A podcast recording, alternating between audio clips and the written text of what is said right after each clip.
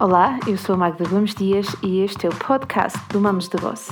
Para além deste podcast, subscreve também a nossa newsletter em parentalidadepositiva.com ou no blog mamosdeboss.com, onde encontrarás milhares de artigos sobre parentalidade, educação e muito mais.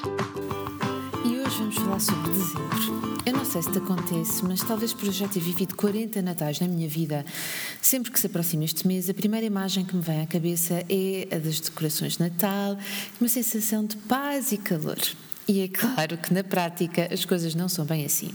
O Natal é talvez um dos meses mais caóticos do ano e, a par com as férias grandes, parece ser aquele que para algumas pessoas acaba em divórcio. Tal pode ser a tensão. E o Natal não é nada disto. Felizmente, nós começamos a ver cada vez mais projetos e desafios nas redes sociais que nos recordam como é importante voltarmos ao básico e ao essencial. E agora que dezembro já nos entrou pela casa adentro, vale a pena vivê-lo como deve de ser, com regresso à família, feito de mais simplicidade e que nos encha a vida de significado. E na verdade isso até é muito fácil.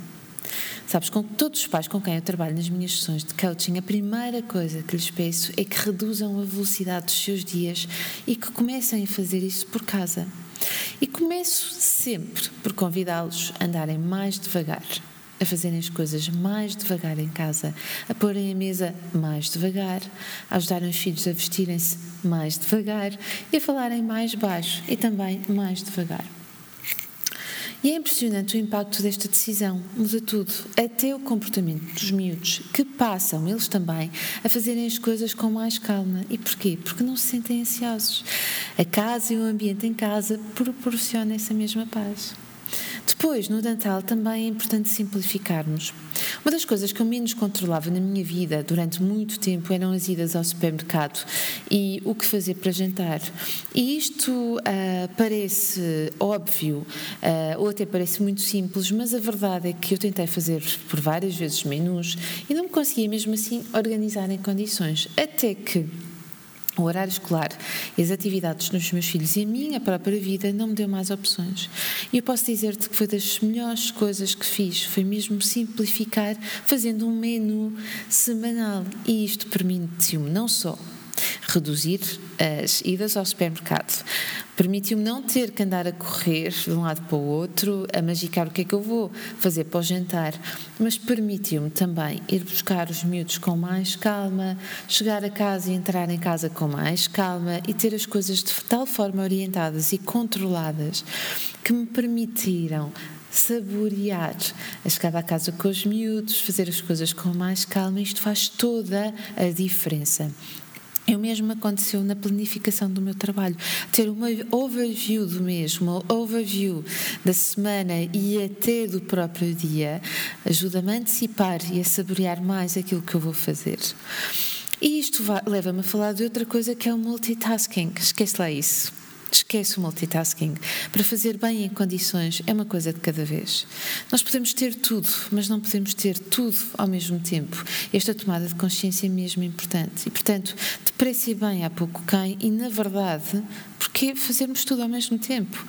Se temos demasiadas coisas, ou estamos a gerir muito mal o nosso tempo, ou estamos, de facto, a aceitar fazer demais. É preciso começar a pensar nisto, não é? E agora que o inverno chegou e os dias são mais curtos, eu acho que o inverno é mesmo um convite ao descanso e ao resguardo. É uma excelente altura para ler, cozinhar, ver filmes, colocar as fotos em dia. Enfim, é um convite ao recolhimento. Mas quantos de nós vamos tratar das compras e das prendas de Natal à noite? Será que não está na altura de começar a avaliar em condições as coisas? No seguimento daquilo que eu estava a dizer, é importante tirarmos férias, se conseguirmos, naturalmente, uns dias antes ou uns dias depois do Natal. Para quê? Justamente para desacelerar, para ficar mais tempo em casa, aproveitar o final do ano, estar com a família, definir projetos. Alguém disse que a vida é aquilo que nos acontece enquanto fazemos planos, não é? Finalmente, cuidado com as expectativas. No Natal, assim como no período de férias, muitos de nós criamos uma série de expectativas e temos uma série de ideias que de vez em quando esbarram nas expectativas dos outros ou na ausência delas.